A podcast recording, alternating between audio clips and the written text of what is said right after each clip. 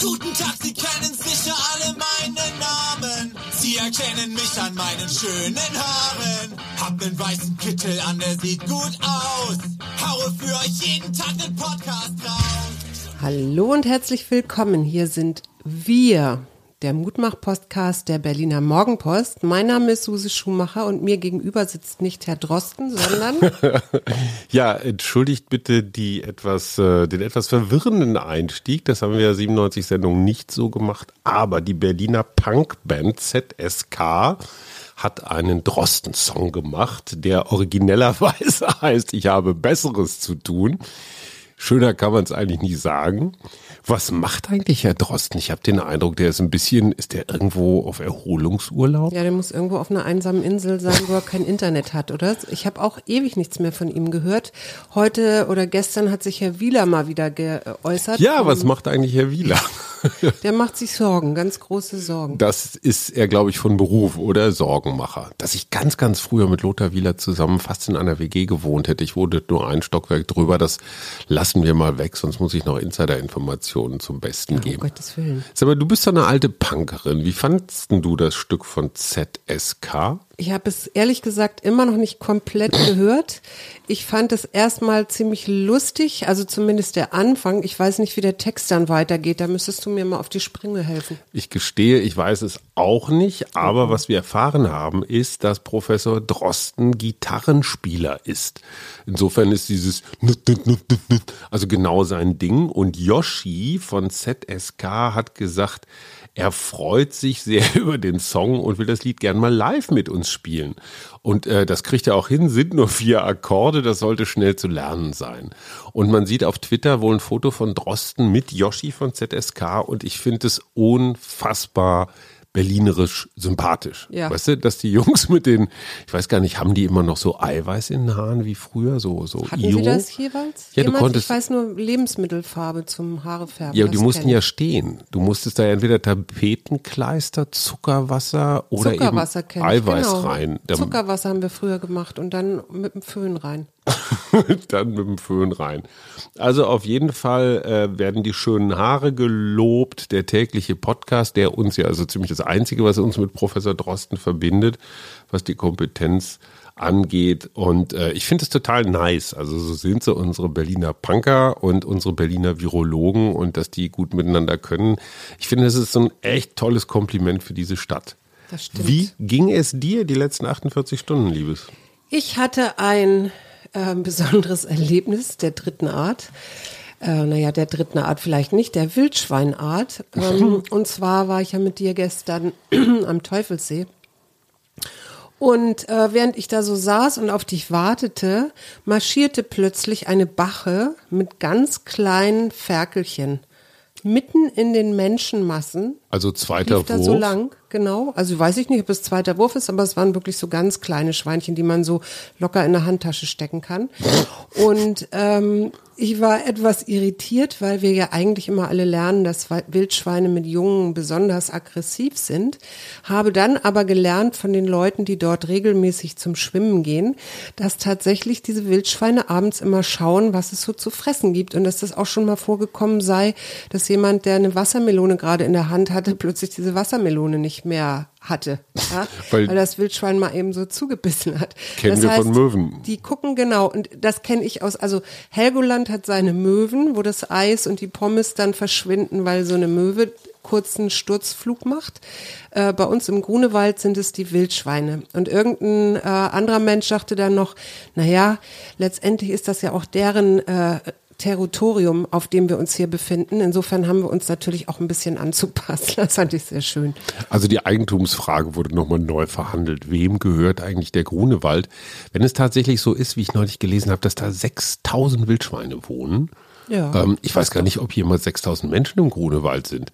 Also mengenmäßig haben die da wahrscheinlich tatsächlich das Sagen. Und ich stelle mir immer vor, wenn ich da laufe und ich laufe viel im Grunewald, so hinter jedem zweiten Baum sitzt so leicht geduckt so ein Wildschwein und beobachtet mich. Genau, und sagt, ist der jetzt wieder bescheuert? Schon wieder einer von den und dann in Verrückten. dieser Hitze. Die hier rumrennen. Genau. Also ich kann das nur bestätigen. Ich habe im Grunewald, wann war denn das? Vor zwei Wochen, als ich die Skipiste hochgerannt bin, für Experten. Es gab in den 80er Jahren tatsächlich mal Bestrebungen in Berlin, ein Weltcup-Skirennen auszurichten. Mhm. Und zwar vom Teufelsberg. Das ist da, das kennt man vielleicht ein bisschen so von den Bildern, diese etwas abenteuerlichen äh, äh, Antennen, diese komischen weißen Kugeln, die da stehen. Das war mal so eine Abhör- und Schnüffelanlage von den Amis, glaube ich. Inzwischen ist es das äh, 75. Immobilieninvestitionsprojekt, was nicht funktioniert. Mhm. Und da wohnen die Wildschweine auch. Und ich renne häufiger mal die Skipiste hoch, die wirklich sehr, sehr kurz ist. In Zeiten des Klimawandels kommt einem das so unfassbar albern vor. Ne? Weltcuprennen in Berlin. Also ich meine, ja. wann ist hier der letzte Schnee gefallen? 2009 kann ich dir ziemlich genau sagen, weil ich weiß, äh, dass da die Autos weg waren. Also, dass der Schnee so stark äh, geschneit hatte, dass. Ach, wo die Leute die ihre Autos genau. gesucht genau. haben, weil sie nicht mehr wussten, welcher ja. Haufen ist meiner. Ja, genau. Das war 2009, 2010 in dem Winter. Aber sag mal, wie waren denn deine letzten 48 Stunden? Ach, sehr gemischt, weil ich habe mich ja tatsächlich dir angepasst und versuche montags bis mittwochs zu arbeiten und donnerstags, freitags frei zu haben. Und diese Mischtage, wo ich dann mal, heute hatte ich zum Beispiel so ein ja, Digitalinterview mit Hans-Dieter Hermann, dem Chefpsychologen der deutschen Fußballnationalmannschaft. Der hat ein bisschen drüber geredet, was das mit Kickern macht, wenn sie einfach nicht so viel kicken können wie sonst. Macht das? Naja, er sagt, also zu glauben, was, was so der, der normale Mensch glaubt, dass die irgendwie keinen Bock hätten oder rumhängen oder so, das hieße Leistungssportler generell völlig falsch einzuschätzen. Er sagt ja auch Leichtathleten, ja gut, die, die haben dann so eine Art Veranstaltung und Wettkämpfe, aber dann wenig Zuschauer und so richtig Atmosphäre will nicht aufkommen, Fernsehen ist nicht dabei. Mhm. Aber grundsätzlich sagt der Athleten brennen eigentlich immer. Die wollen auf dem Platz, die wollen kicken, springen, werfen, was auch zeigen, immer. Was sie können, ne? Wollen zeigen, was sie können. Dafür leben die. Die machen nichts anderes. Und zu mhm. glauben, dass die da jetzt alle rumhängen und froh sind, dass sie nichts zu tun haben, ist völliger Vor allen Quatsch. Dingen, wo hängen die denn dann rum? Naja, Fußballer hängen ja im Wesentlichen vor der Playstation. Ne? Die spielen dann FIFA oder so, Counter-Strike. Die, die wären dann im Urlaub irgendwo auf oder irgendeinem riesengroßen Anwesen, wo kein anderer ist oder irgendwie sowas. Ja, aber ich glaube, so große Anwesen sind total langweilig. Das ist übrigens eine gute Frage. Ich war jetzt, ich war jetzt ein paar Mal in so einer zwiespältigen Lage. Ich, auf der einen Seite war ich so ein bisschen neidisch auf alle die, die jetzt irgendwo am Strand in der Sonne so Urlaub Klassiko machen. Unsere Freundin Iva zum Beispiel, die sind drei Mädels mit dem Wohnmobil einfach los nach Italien und posten jeden Tag so richtig gemeine Bilder, so wie toll es aussieht. Mhm. Auf der anderen Seite jetzt kommst du zurück von irgendwoher, zumindest mit dem Flugzeug, sollst du getestet werden. Mhm. Ähm, und ich denke mir, boah, stell dir mal vor, du bist jetzt zufällig in irgendeinem Hotspot, kommst zurück, musst dann hier erstmal 14 Tage in Quarantäne oder so. Gestern wurde das erste Paar aus Spandau positiv getestet. Die kamen aus Großbritannien ja, und zurück. hatten auch schon ihre Familie angesteckt. So, und da bin ich ganz ehrlich erleichtert, dass ich mit diesem ganzen Scheiß nichts zu tun habe. Ich stelle fest, so mein Bedürfnis in Flugzeuge zu steigen oder durch enge Gassen zu gehen, um irgendwelche Geschäfte anzugucken, egal ob das jetzt Venedig oder Kotor oder, oder Winsen an der Luhe ist, ist mir völlig egal. Ich fühle mich ganz wohl und sicher zu Hause. Mhm. Oder? Wie geht dir das? Es geht so. Also was ich mich, womit ich mich wirklich im Moment beschäftige, ist, was, wie reagieren Menschen eigentlich auf, äh, darauf, wenn wir einen zweiten Lockdown bekommen? Also reagieren die dann tendenziell verständnisvoll, weil wir kennen es ja schon, wir haben ja, wir haben ja sowas schon, auch so eine, so eine Norm, wie man sich dann verhält. Mhm. Ähm, ne? Oder äh, und wie weit ist die Politik da gefordert? Also was würdest du machen, wenn du jetzt Bundeskanzlerin wärst? Und äh, jetzt sagen dir die Wissenschaftler oder eben die Fallzahlen, ähm, es gibt so viele in Infizierte wieder, dass wir hier einen Lockdown einen zweiten machen müssen. Wie würdest du das dem Volk erklären? Also erstens mal glaube ich, dass man dem Volk erklären muss, wenn es das nicht schon in weiten Teilen verstanden hat, dass äh, je früher ein Lockdown stattfindet, desto kürzer wird er vermutlich sein. Also je länger man zuwartet, um dann erst im allerletzten Moment zu entscheiden, dann geht die Explosion richtig los. Ähm, dummerweise, je früher du anfängst, desto schwieriger ist es zu erklären. Du fängst ja nicht direkt an mit so alle zu Hause bleiben, Quarantäne 100 Prozent, sondern die Maskenpflicht wird ausgeweitet, die Versammlungspflicht wird, äh, das Versammlungsrecht mhm. wird ähm, wieder restriktiver veranstaltet. Und ich meine, hey, letztendlich tragen wir alle einen Teil der Verantwortung mit. Ja. Ich war heute auch, ich gestehe, sorry, steinigt mich, aber ich hatte meine Maske wirklich nicht dabei. Ich war im Späti ohne Maske. Und kein Mensch hat, hat mich auch nur gesagt, schräg ja. angeguckt, mhm. geschweige denn irgendwas eingefordert. Und so sehr ich die jungen Leute verstehe, die mit 3000 Mann hoch und Frau hoch durch die Hasenheide raven, ich wäre, ich gestehe, gern dabei gewesen, allein schon aus journalistischem Interesse, um zu gucken. Mhm. Ja, und wenn diese jungen Leute die Regeln einhalten, also es können noch 3000 Leute tanzen mit zwei Metern Abstand, das braucht halt ein bisschen Platz. Ja. Nur wenn die sich natürlich alle knutschend in den Armen liegen, dann haben wir ein Problem. Und wir hätten es uns selbst zuzuschreiben, weil mhm. wir alle schon so mit einem Fuß nicht, also ich will um Gottes Willen die Vorsichtigen jetzt hier überhaupt nicht blamen, ähm, aber mit einem Fuß tanzen wir alle schon auf dem Vulkanrand, oder? Ja, so würde ich das auch sagen. Ähm, und die Frage ist ja auch, im Moment versucht man ja immer so einen, so einen regionalen Lockdown, ne? Also mhm. da ist im, in Tönnies, also im Tönnies-Werk bricht die Corona, Corona aus und dann macht man da einen äh, regionalen Lockdown. Das bewährt sich ja auch. Ja, genau. Und da bin ich manchmal nicht so sicher, weil das ist ja, es gab jetzt auch gerade wieder ein Brauhaus hier in Berlin, ähm, wo 18 Infizierte sind, die sich irgendwie Mitte Juli angesteckt haben, wo Gäste nicht sich eingetragen haben, richtig, wo sie herkommen, wo das Ordnungs- oder nicht das Ordnungsamt, Gesundheitsamt jetzt die Leute benachrichtigen will äh, und sucht nach Leuten, die da trinken waren. Und das sind ist dann auch nicht nur ein Tag, sondern es sind drei Tage. Mhm. Ähm, da sage ich immer, ey, Leute, ihr seid so nachlässig in beiderlei Richtung, ja. Also die Restaurants, die nicht diese Kontrollen klarer machen, indem sie sagen, okay, äh, Personalausweis vorzeigen oder weiß ich nicht. Und die Leute aber auch nicht, die sich dann wieder irgendwie gegängelt fühlen. Dabei verhindert man doch damit eigentlich nur, dass sich noch mehr Leute anstecken. Ja, aber du hast ja völlig recht, wenn du sagst, viele Leute haben die Normen gelernt. Und es gilt, ich möchte meine Drittelregel noch mal kurz ins Spiel bringen. Ja. Ich glaube, ein Drittel der Menschen sind hochgradig Corona bewusst einer meiner Kickbox-Trainer, mit dem ich heute darüber redete, der sagte auch, es ist total irre, manche Menschen sind super panisch und zwar grundlos super panisch. Mhm. Ja, das wäre dann wahrscheinlich die dritte Gruppe, die einfach immer irgendwie leicht kopflos sind. Mhm. Das sind dann auch die, die vielleicht zu Demonstrationen gehen oder von Grundrechte Einschränkungen faseln oder sowas. Und dann ja. gibt es halt so ein mittleres Drittel, dazu würde ich uns am ehesten rechnen oder mich jedenfalls, die so ein bisschen situativ unterwegs sind. Also ja gucken, Wobei ich dir was jetzt mal geht. was sagen muss dazu, aber ja, erzähl mal zu Ende. Das möchte ich jetzt wissen. Ich, ich bin ehrlich gesagt ein bisschen beunruhigt, weil du ja jetzt auch wieder zum Kickboxen gehst mhm. und da in einem Raum bist mit mhm. anderen Menschen, also auch mit unserem Sohn, ähm, wo ich sage, so äh, ist ja alles schön und gut, aber letztendlich ist dieser Kontaktsport und dann noch drinnen, finde ich nun alles andere als entspannt zurücklehnen mhm. und es passiert schon nichts. Ich also, sehe deinen Punkt, wobei ich erstens äh, zu meiner Entschuldigung oder Erklärung ins Feld führen muss, dass wir nichts Illegales machen. Nee, klar. Was das, wir da tun, ist, ist according to the rules.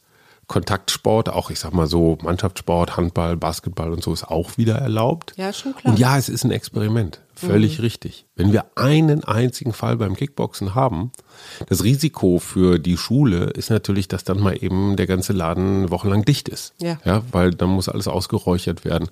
Fritz und ich gehen in einen Nebenraum. Also mhm. es gibt praktisch nochmal so einen Seitenraum, wo man so Einzeltraining machen kann. Das ist sehr gut belüftet. Mhm. Aber du hast natürlich recht. Ähm, ja, es ist ein bisschen Spiel mit dem Risiko. Und ich sag mal so, wenn die Zahlen deutlich zunehmen, würde ich auch davon absehen. Dann ja. renne ich wieder Skipisten mit Wildschweinen hoch. Ja, aber sag mal eine ganz andere ein Sache. Mhm. Ich habe das letztes Mal so ein bisschen abgetan. Wir haben geredet über die Schule fängt in zehn Tagen wieder an. Irgendwie bin ich ja in so einem Dauerferienmodus und Schulbesuch ist ja irgendwie so eine Kulturtechnik.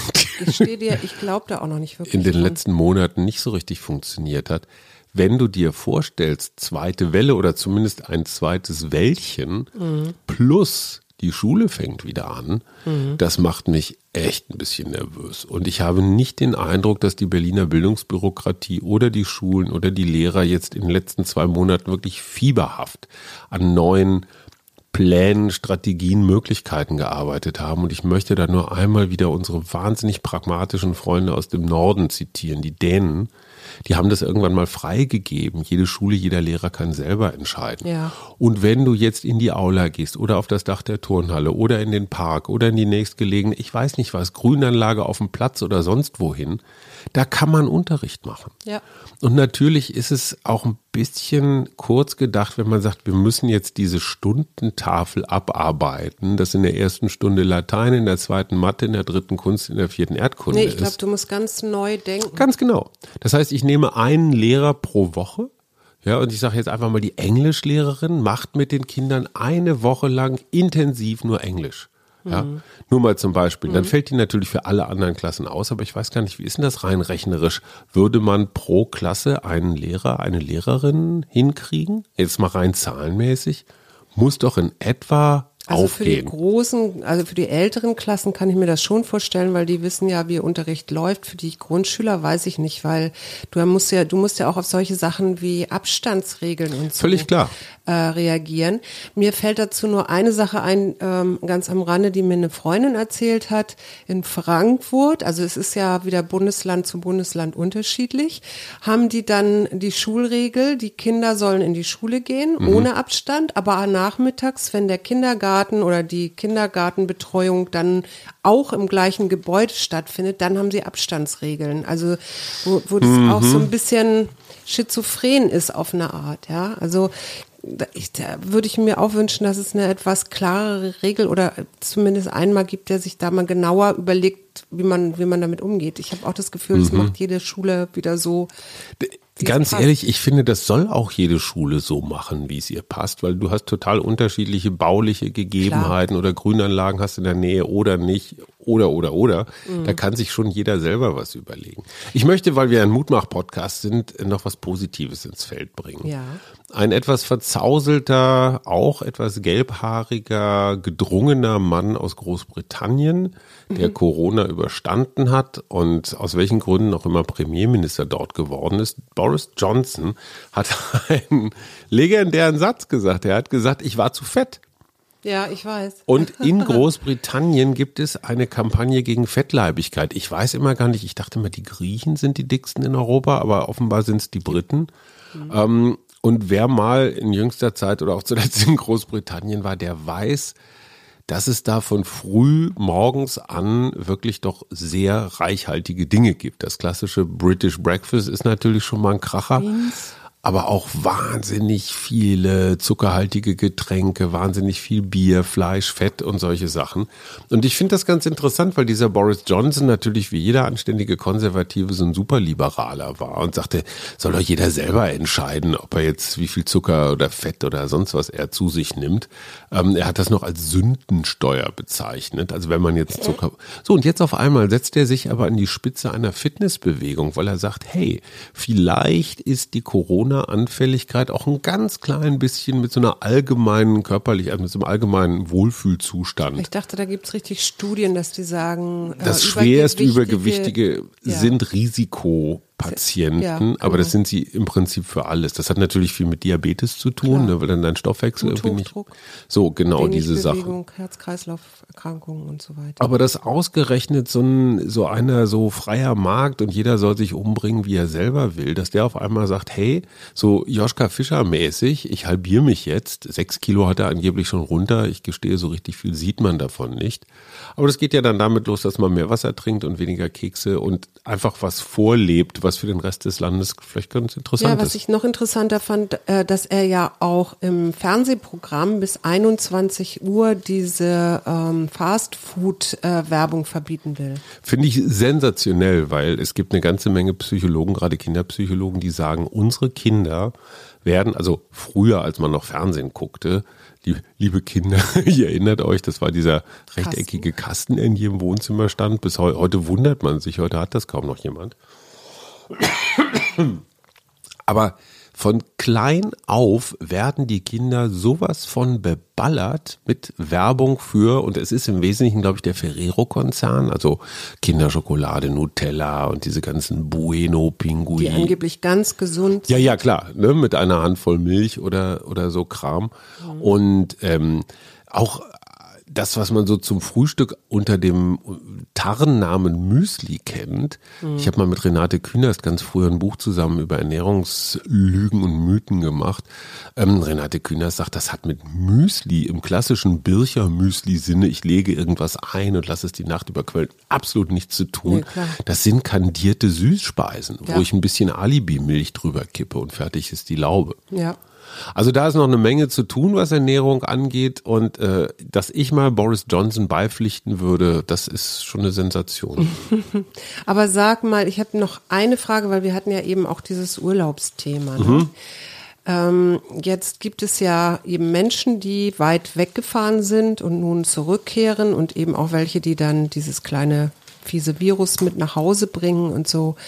Äh, meinst du, man muss als Urlauber und Urlaubsrückkehrer ein schlechtes Gewissen haben, wenn man hier wieder ankommt? Nee, ich finde, man muss kein schlechtes Gewissen haben, aber man sollte sich offen und ehrlich machen. Und das bedeutet so viel wie, hey Leute, ich weiß nicht genau, wo ich herkomme. Ich komme aus einer unklaren Fremde. Ja. Und es ist für mich völlig selbstverständlich, mit Rücksicht auf meine Landsleute, auf meine Kollegen, auf meine Familie, auf meine Freunde, dass ich mich testen lasse. Ja. Und wenn ich dafür eine halbe Stunde oder meinetwegen auch zwei Stunden dem Flughafen zubringe, ja, das ist der Preis. Ja. Und das ist kein Eingriff in die Menschenrechte, sondern das ist eine Rücksicht fürs große Ganze, für unsere. Solidarität, die Genau wir so. immer wieder Oder? Oder findest du, das beschwören. ist eine Zumutung? Nee, nee, nee, überhaupt nicht. Ich wollte nur, ich habe nur gedacht, wie gehe, wie würde ich damit umgehen, wenn ich jetzt, keine Ahnung, wo geht's gerade wieder hoch? In Belgien geht's gerade hoch, in Spanien, in Kroatien, Frankreich, ähm, wo auch immer. Äh, ich, wie ich dann nach Hause käme. Ich glaube, ich, ich würde mich so ein bisschen unwohl fühlen. Und klar würde ich mich testen lassen. Ähm, und ich würde wahrscheinlich auch denken, hätte das, muss das jetzt, hätte das jetzt sein müssen. Und es ist ja nicht nur für die anderen, es ist ja auch für dich selber. Dieses Gefühl von ich bin sauber äh, finde ich jetzt auch nicht so schlecht.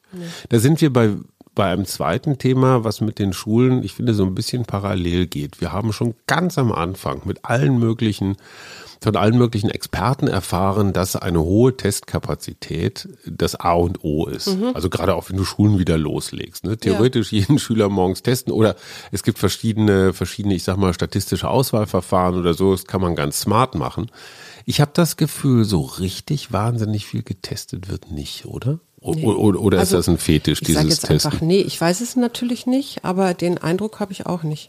Aber ich denke, das wäre eine gute Maßnahme. Also auch gerade ähm, für von vielleicht Schüler zu testen, die auch nun weit weg waren und aus solchen bestimmten Ländern kommen. Sag mal, um unsere Zuhörenden so richtig in Spannung, in, in Beben, in Aufregung zu versetzen, was ist dein Vorschlag für das große Wochenendthema? Ich hatte ja erst gedacht, das wäre schon die hundertste Folge, aber es ist ja erst die 99. Folge. Ich habe aber tatsächlich darüber nachgedacht, ähm, vielleicht mal so eine Folge zu machen, wenn wir jetzt tatsächlich in die zweite Welle reinrauschen. Wie geht man denn damit um? Weil ja so bestimmte Sachen, okay, die kennen wir schon, aber gehen wir wieder so wie beim ersten Mal rein? Also darüber würde ich mir gerne Gedanken machen. Das ist mir echt eine Spur zu negativ, wenn ich das so sagen darf. Ich würde Also wahnsinnig kannst gerne ja was über positiv machen. ich würde wahnsinnig gerne was über die Kunst des Freuens machen, über positive Gedanken, über wie ich auch in kleinen Dingen, vielleicht im Homeoffice, im Homeurlaub, im, in, in, in Corona-Zeiten nicht so komplett die Flinte ins Korn schmeiße, sondern mich so bei Laune halte. Wenn wir jetzt ein TED hätten, dann könnten wir abstimmen, aber ich habe ja was anderes. Nicht schlecht, Das oder? ja ich habe ein neues Mischpult. völlig falsch, weil das ist ja, wenn ich jetzt eine falsche Antwort gegeben hätte, habe ich aber gar nicht. Ich habe einfach nur einen falschen Knopf gedrückt, weil dieses Mischpult neu ist. Okay. Ich könnte jetzt noch einen anderen drücken, der ginge Ja. dann so. Das Okay. war eher so Hitchcock-mäßig. Also Ja. du merkst, ich habe es noch nicht so richtig drauf, aber äh, wa- was meinst du, zweite Welle oder Kunst der Freude? Ich entscheide mich jetzt nicht und äh, Wir lassen es offen. bleibt spannend. Es wird eine Lotterie für euch. So, Genau. wir sind bei äh, Filmen W. mit W. Äh, w ist zum Beispiel Walkes, Otto, der Film. Wahnsinnig verliebt. Wahnsinnig verliebt. War auch ein Film, ja. Moby Dick ist ein Walfisch und Herman Mil Melville ein großer Autor. Aber Moby Dick fängt nicht mit W an. Aber es ist ein Wal. Aber Wall Street fängt mit Ah, W an. Und Wall Street. Wallace and Gromit.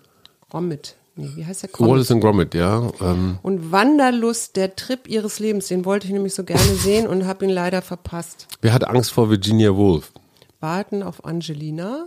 Äh, Werner Vicky und die Fassbinder. starken Männer, damit Oh, wir wieder ein Vicky. bisschen Wikinger haben und ich habe schon wieder diesen Slaven vergessen. Die Slawen werden der Running Gag, aber es kommt einfach von Sklaven, Walt glaub's Disney, mir. oder? Ist das Walt Disney, unbedingt. wurde ja Ja, und Wolfgang Menge war auch ein großer Udo Auto. Wachtweitel. Wachtfeitel. Wachtweitel. genau. Udo Walz. Er ist Ein, aber, glaube ich, kein Schauspieler, aber Katharina Wackernagel ist eine Schauspielerin. ich finde, wir haben schon eine ganze Menge. Schatzi, heute darf ich ein. Kärtchen ziehen. Hast du übrigens gesehen, dass ich dieses Glas inzwischen auch für Elektronik-Kleinteile aufbewahre? Ja, kannst du auch ziehen. Achtung. Achtung. Also Achtung, glaube glaub ich jetzt nicht im Sinne von Achtung, Vorsicht. Zweite Corona-Welle naht. Ja. Sondern Achtung vor dem Leben, Mhm. vor den Wildschweinen. vor dem Ehepartner oder der Ehepartnerin. Aber jetzt mal ganz kurz ein bisschen haarspalterisch. Was ist der Unterschied zwischen Achtung und Respekt? Achtung und Respekt. Ich, mir fällt da jetzt so auf die Schnelle keiner ein. Es gibt bestimmt einen, aber Dann das schlaue wahrscheinlich, Buch. wenn man die Synonyme befragen würde, also den Duden Mhm. befragen würde, dann würde das nur ein anderes Wort für Respekt sein. Dann frag, das, sag, was das Buch verrät. Ja, höre genau hin und handle dir und anderen gegenüber mit Anerkennung und Achtung. Jeder Mensch und alles Leben ist von Bedeutung. Würdige Ehre und mehre das Beste. Und das ist doch ein guter Aufruf jetzt auch für die nächste Zeit. Immer noch mit Corona, auch wenn ich unseren Titel Wir gegen Corona im Jingle am liebsten mal beenden würde. Aber er Wir sind ja immer dabei. Ja, ja, wir sind dabei. Es wird ein neues Cover gebaut und wir haben unsere Kinder beauftragt, einen neuen Jingle zu komponieren. Ja. Sie waren Feuer und Flamme und haben gesagt, machen wir sofort. Das ist aus dem Juni, glaube ich. Okay. Gut. Aber das kriegen wir gebacken und jetzt möchte ich mal meine neue Technik äh, Und ich mag, sag schon mal Tschüss, bevor jetzt alles weg ist. Tschüss, bis zum nächsten Wir Mal. gegen Corona. Arbeit, Familie, Liebe. Ein Mutmach-Podcast der Berliner Morgenpost.